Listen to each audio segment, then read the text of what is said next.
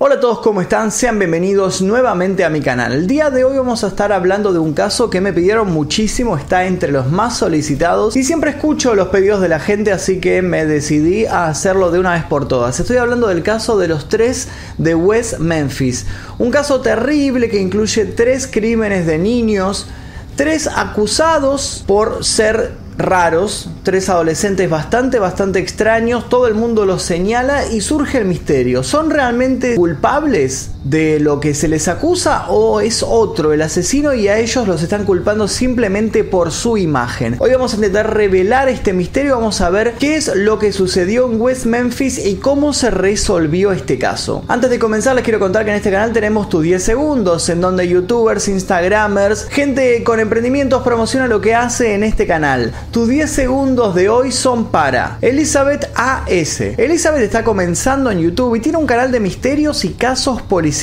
Algunas de las historias que contó son las de Luca Rocco Magnota, Dusty Bowers y Ethan Patz. Si les gusta este tipo de contenido, les dejo el link de su canal aquí debajo en la descripción para que pasen a suscribirse y la apoyen en su proyecto. Además de eso les recuerdo que si quieren ver este video y otros, todos los que se subieron antes, sin censura, sin publicidad y 24 horas antes que el resto, tienen que tocar el botón que dice unirse aquí debajo, elegir la membresía número 2 Maestro Oscuro y luego ir a la pestaña comunidad y van a encontrar posteos exclusivos con links para poder ver la versión especial de estos videos. Cualquier duda que tengan pueden escribirme a magnummefisto17.gmail.com. Ahora sí, comencemos con el video del día de hoy.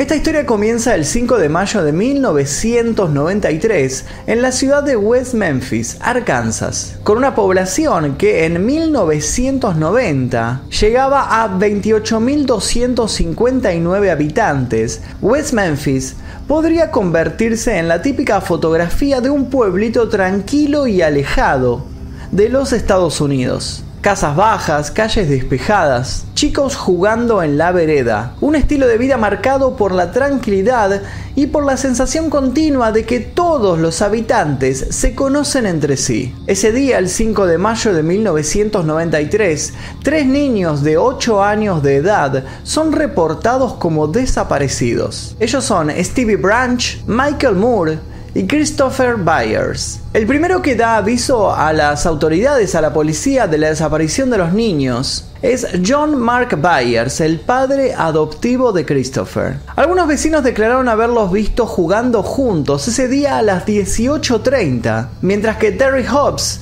el padrastro de Stevie Branch, les gritaba para que dejaran de jugar y para que entraran a la casa. Luego de la denuncia policial, las autoridades hicieron una búsqueda bastante limitada, bastante simple, nada, nada profunda ese día porque estaba anocheciendo y se les complicaba buscar en esa zona. Retomaron esta búsqueda el día siguiente, el 6 de mayo, a las 8 a.m. Esta vez sí contaron con muchos uniformados recorriendo toda la zona de West Memphis, pero concentrándose específicamente en las colinas de Robin Hood, de Robin Hood Hills, que era el lugar en donde habían sido vistos jugando por última vez. A las 13:45 un oficial llamado Steve Jones encuentra flotando en una zanja un zapato negro. Sigue el recorrido de esta zanja y descubre que termina en un gran drenaje. Así que dio aviso a sus superiores, comenzaron a hacer un rastrillaje específicamente en la zona de la zanja y poco tiempo después encontraron los tres cuerpos. Los tres niños estaban desnudos y habían sido atados de pies y manos utilizando los cordones de sus propios zapatos. Sus tobillos derechos estaban atados con las manos derechas por la espalda y del mismo modo estaba atado el tobillo izquierdo con las manos izquierdas.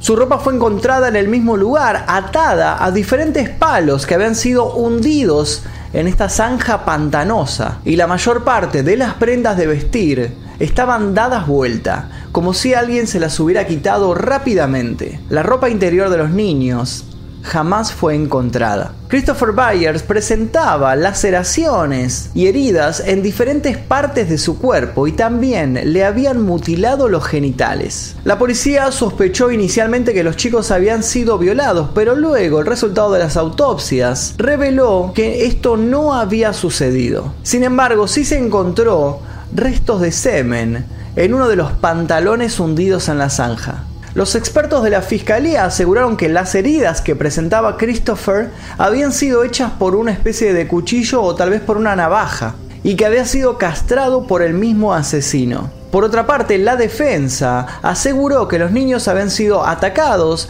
y asesinados en el mismo lugar en donde habían encontrado los cuerpos pero varios críticos aseguraron que no había señales del ataque en este lugar, que probablemente los habían atacado en un lugar cercano y luego habían descartado los cadáveres en esta zanja.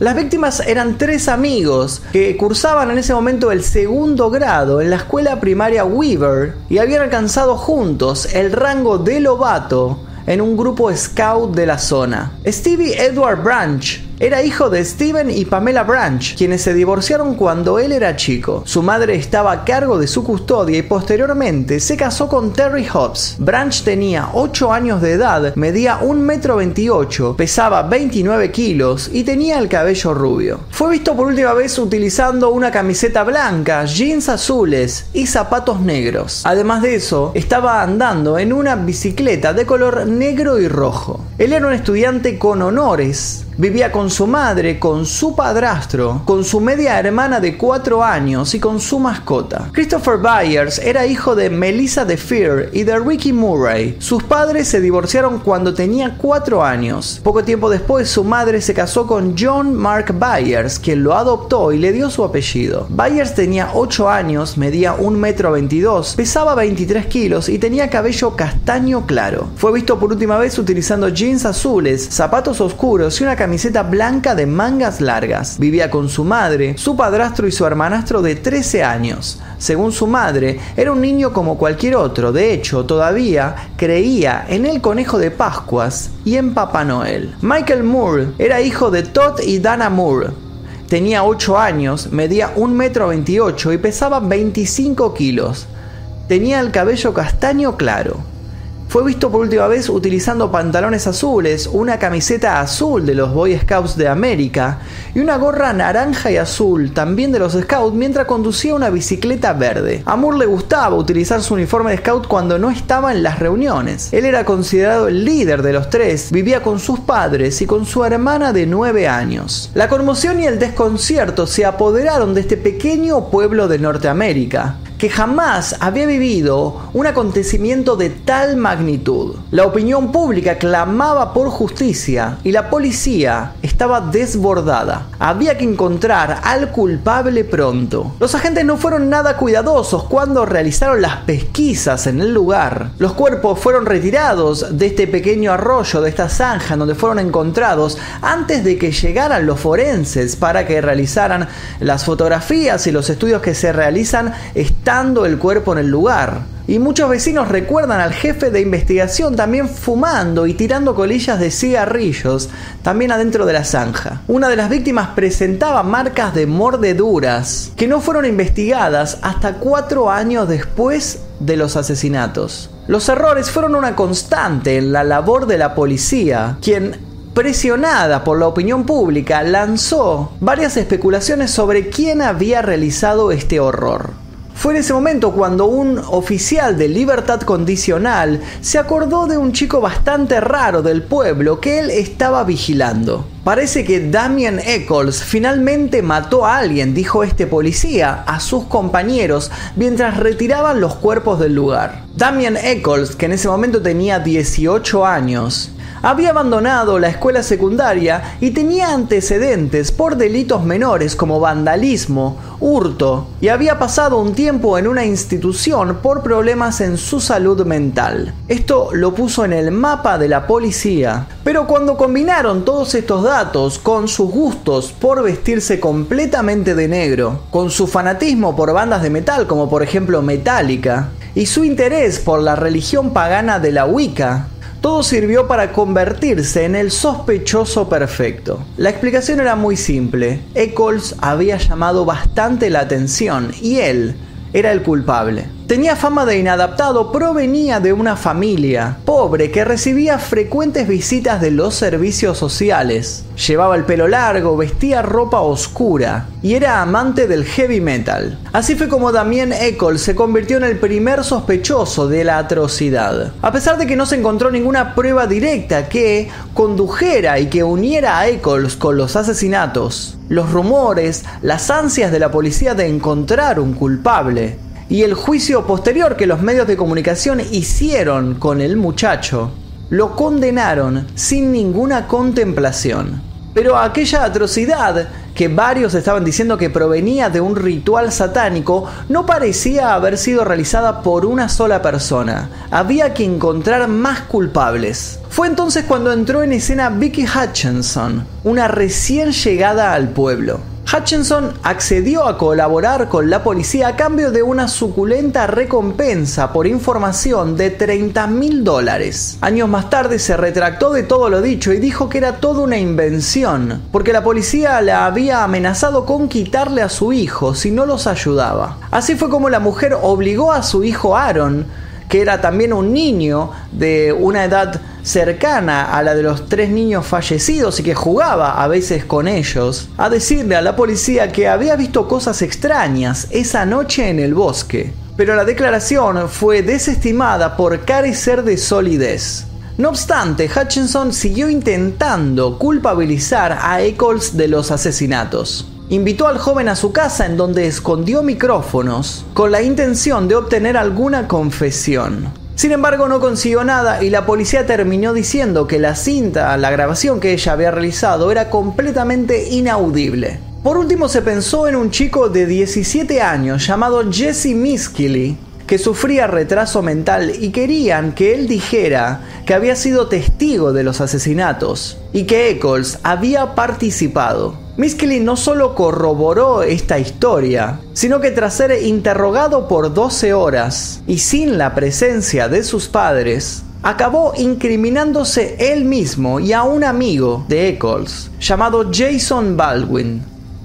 En la grabación le dijo a la policía que vio a sus dos amigos violar y asesinar a estos tres niños y castrar a uno de ellos, y que ayudó a someter a uno de los chicos cuando intentó escapar. Luego se retrató diciendo que en el momento en el cual sucedió todo esto, él estaba viendo un combate de lucha libre en otra ciudad, pero el daño ya estaba hecho. La policía ya tenía a los culpables y el pueblo estaba clamando venganza. La policía no solo miró a estos tres, al principio también hubo otros sospechosos, incluidos otros dos adolescentes locales que también fueron interrogados, uno de los cuales conducía un camión de helados y estaba familiarizado con los niños de la ciudad. Se hizo mención también de un hombre negro como un posible sospechoso alternativo y se lo implicó durante el juicio a Miskili. De acuerdo a los oficiales de policías locales de West Memphis, en la tarde del 5 de mayo de 1993, aproximadamente a las 20:30 horas, casi a la noche, los trabajadores de Mr. Bojangles, que era un restaurante local que se encontraba ubicado cerca de la escena del crimen en Robin Hood Hills, dijeron haber visto a un hombre negro que parecía estar desorientado adentro del baño de mujeres. El hombre estaba manchado de sangre y había rozado las paredes del baño también manchándolas. Así fue como el gerente del lugar avisó a la policía de la presencia de este sujeto adentro de su local y se presentó una oficial en Mr. Bojangles. Ella se llamaba Regina Mix y respondió a la llamada, pero cuando llegó el hombre ya se había retirado y la policía no entró al baño ese día. Al día siguiente, el gerente del lugar, llamado Marty Ray, pensando que había una posible conexión entre los crímenes que habían aparecido por todos lados, de los cuales todo el mundo estaban hablando, con el hombre este que había entrado en su restaurante manchado de sangre el día anterior. Así fue como reportó nuevamente el caso a la policía y esta vez sí se presentaron oficiales y sí tomaron muestras de sangre de las paredes del baño. El gerente también le dio a la policía unos lentes de sol que creía que habían sido olvidados por este hombre que entró desorientado. Tiempo después, el oficial de policía Bryn Riches testificó que las muestras de sangre que habían tomado de las paredes del restaurante se habían perdido y nadie las había llegado a analizar. Tiempo después se encontró un cabello enredado en una hoja cerca de los cadáveres ahí en la zanja donde habían sido encontrados y al analizarlo se descubrió que este cabello pertenecía a un hombre negro. La cuestión es que todas estas pruebas, todos estos interrogatorios, todas estas sospechas se descartaron por completo y todos los dedos acusatorios apuntaron a estos tres adolescentes. Fue así como la sociedad, así como había sido en 1969 cuando falleció Sharon Tate, cuando fue asesinada por miembros del clan Manson dirigido por Charles Manson, se empezó a hablar acá también de, un crimen asociado con la magia negra, con el satanismo, con un montón de cosas extrañas, más que nada por los gustos que tenía este adolescente Eccles, basado en la música que él escuchaba, en lo que él estaba interesado, se empezaron a tejer un montón de teorías extrañas. Se empezó a decir que Damien Eccles era un adorador del diablo porque revisaron en su cuarto y encontraron un libro que tenía un pentagrama en la tapa. Así fue como lo interrogaron por primera vez el 7 de mayo de 1993. En este interrogatorio él negó tener algo que ver con los crímenes y también le hicieron la prueba del polígrafo, ¿no? El detector de, de mentiras.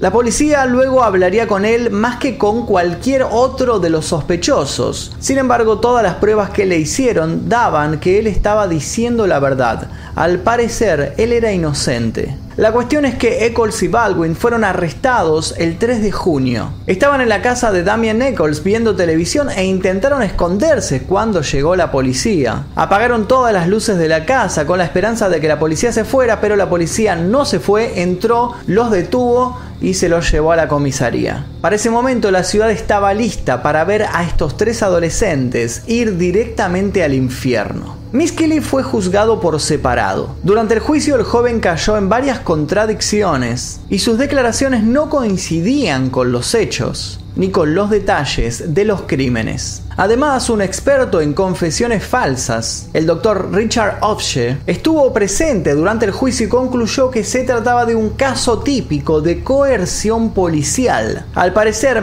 Kelly había sido presionado por la policía y lo habían presionado tanto que él se había creído su propia historia, la historia que la misma policía le había contado, él la había tomado como propia. Sin embargo, nada de estos detalles fue considerado. Miskeli fue declarado culpable de un cargo de asesinato en primer grado y dos cargos de asesinato en segundo grado el 5 de febrero de 1994. Se libró de la pena de muerte cuando el jurado rechazó los cargos por asesinato capital. Fue entonces cuando un juez lo sentenció a la pena máxima, cadena perpetua, por más de 40 años. El juicio de Eccles y de Baldwin no fue mucho más ortodoxo. Durante el proceso se rozó lo ridículo en varias ocasiones, como cuando se utilizó como evidencia el hallazgo de varios libros de Stephen King, banderas negras de bandas de metal y letras de canciones de bandas como Blue Oyster Club y Pink Floyd,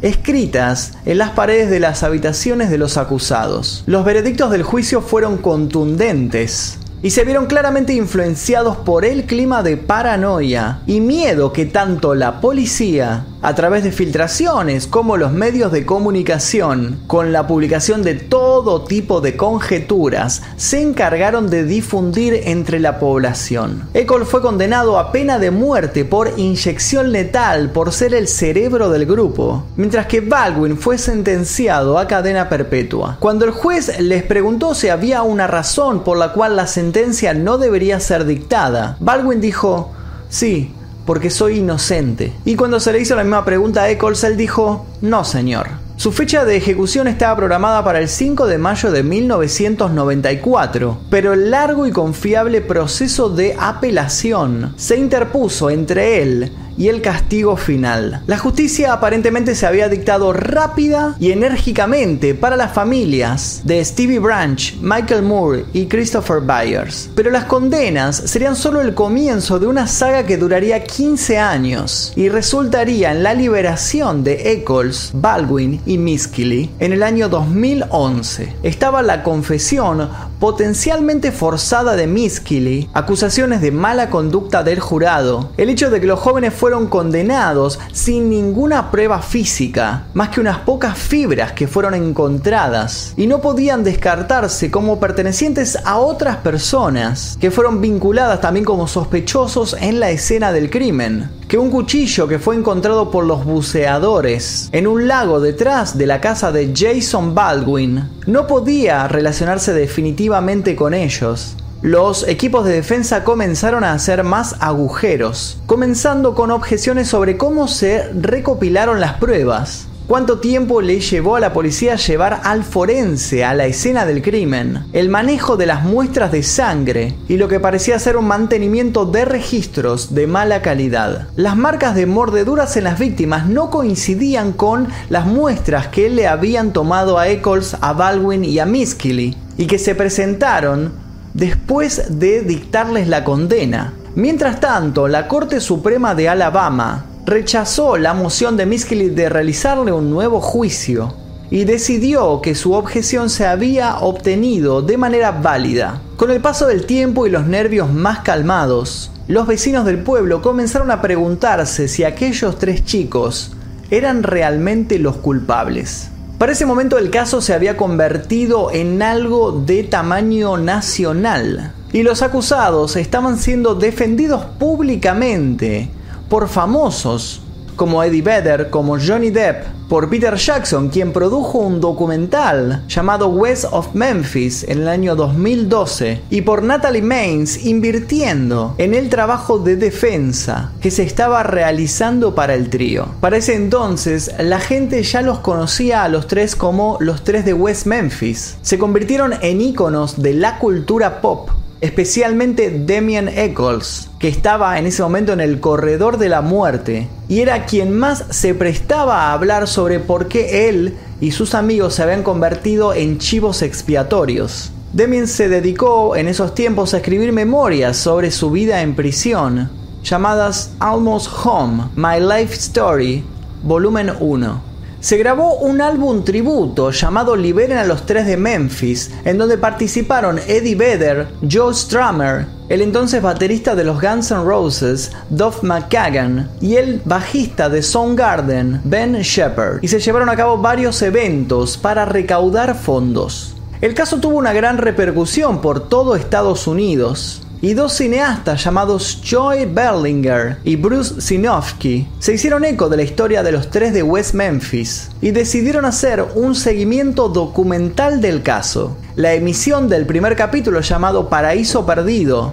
los crímenes de los niños en Robin Hood Hills, removió la conciencia de los norteamericanos que comenzaron a preguntarse si esos tres muchachos eran los culpables. Incluso algunos familiares de las víctimas también declararon sentirse confundidos y tener dudas sobre el juicio que se había emitido. En el segundo capítulo llamado Paraíso Perdido 2, Revelaciones, Berlingen y Sinofsky documentaron la acumulación de pruebas contra un nuevo sospechoso, ni más ni menos que el padrastro de uno de los niños asesinados. Mark Byers, quien ya contaba con varios antecedentes y había sido relacionado con la misteriosa muerte de una mujer, levantó sospechas por un cuchillo suyo que tenía rastros de sangre.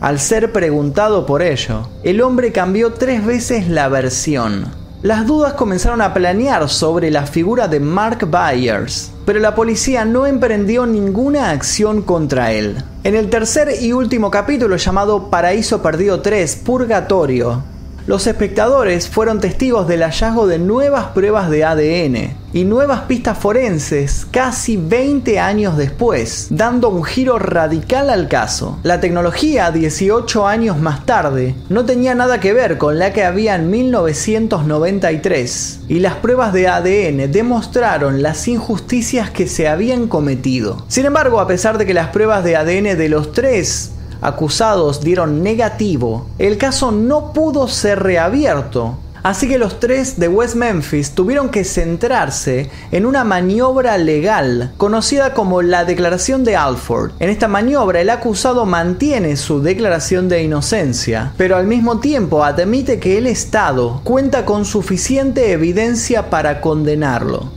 Así, el veredicto de culpabilidad no se elimina, pero al reajustarse su condena a 18 años de cárcel, se les libera en virtud del tiempo que ya han pasado en prisión.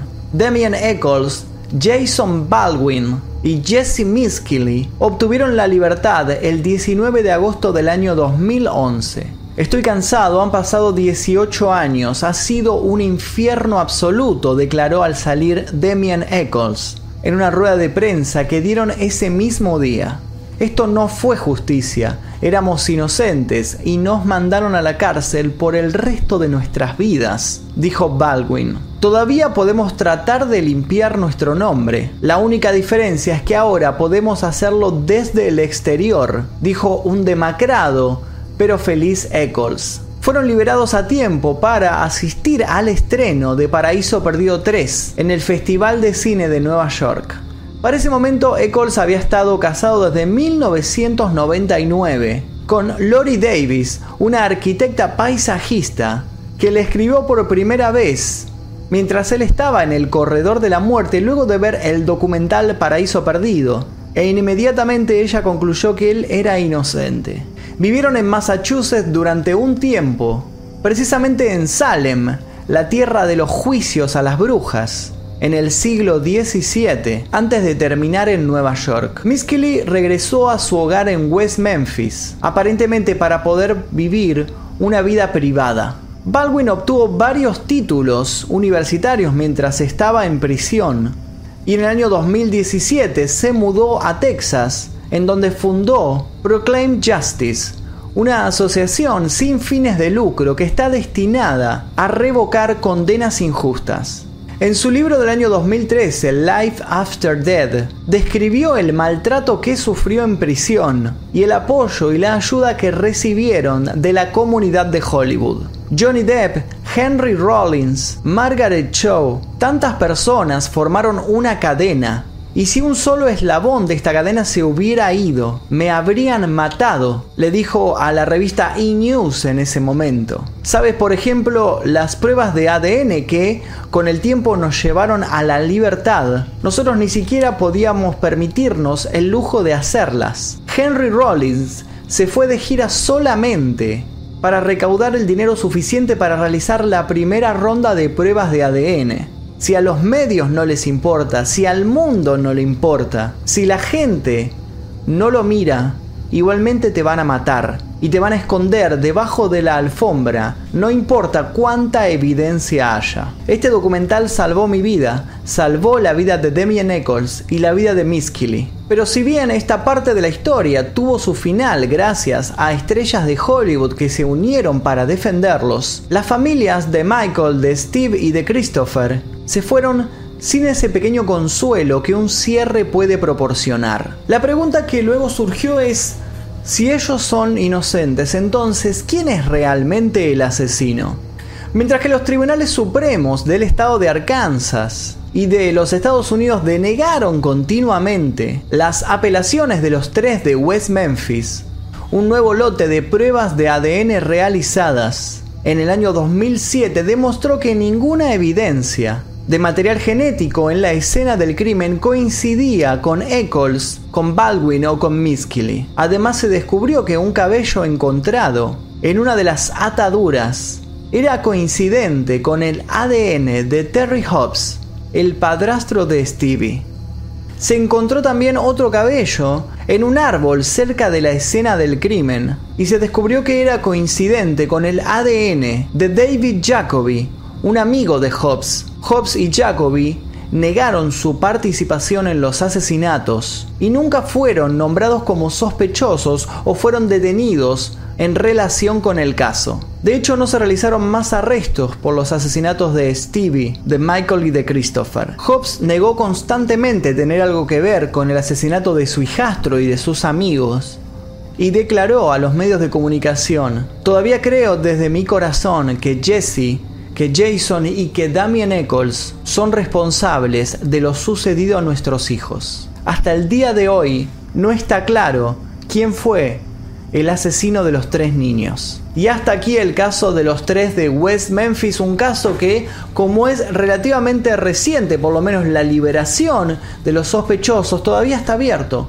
No se encontró al culpable, aunque todo apuntaría a que el padrastro es el asesino, pero nadie hizo un análisis a fondo para poder corroborar esta teoría. Les recomiendo que se vean este documental llamado Paraíso Perdido, Paradise Lost, que es en donde se analiza más profundamente. Yo les conté muy por encima el caso para que tengan una idea de qué se trata, pero es un documental bastante largo de tres partes en donde se analiza todo, todo, un montón de detalles, es muy muy interesante y al fin y al cabo este documental sirvió para poder llevar a cabo la liberación de estos sospechosos. Ahora quiero que me digan si es que vieron el documental o si no, ¿qué les pareció este caso? ¿Quién es el verdadero culpable? ¿Fue acaso este hombre negro que entró aturdido a un restaurante? ¿Fue el caso del padrastro? ¿Fue acaso el joven que manejaba el camión de los helados en el pueblo? ¿Acaso es otra persona que nadie vio quien mató a estos tres niños en las colinas de Robin Hood? Un caso que sigue abierto al día de hoy. Espero que les haya interesado. Si les gustó, por favor dejen su like, activen notificaciones, suscríbanse si todavía no lo hicieron. Recuerden que si quieren ver este caso y otros sin censura, sin publicidad, 24 horas antes que el resto y quieren que su nombre aparezca al final de este video como pertenecientes al clan Mephisto, tocan el botón que dice unirse aquí debajo, tocan la membresía número 2 que dice Maestro Oscuro y luego se dirigen a la sección de comunidad en mi canal y van a encontrar, si van bajando en la sección posteos exclusivos con los links para ver estos videos en otro canal. Mucha gente piensa que lo que sucede es que se desbloquea la censura de los videos y no, e, estos videos es una versión y la versión sin censura está en otro canal no es que se va a borrar el blureo de las imágenes y nada. Eso no va a pasar porque eso ya está editado así y no hay forma de que se saque el blureo. Así quería aprovechar para explicar eso. Además de eso, los invito a seguirme en Twitch. Los que sigan, los que utilicen esta plataforma, tengo un canal de Twitch, les dejo el link aquí debajo, es Magnus-Mephisto. Estoy haciendo streaming bastantes días de la semana, generalmente casi todos los días de 18 a 20, así que si quieren pasarse por ahí, son bienvenidos. Mi nombre es Magnum Mephisto, nosotros nos veremos seguramente en el próximo video. Adiós.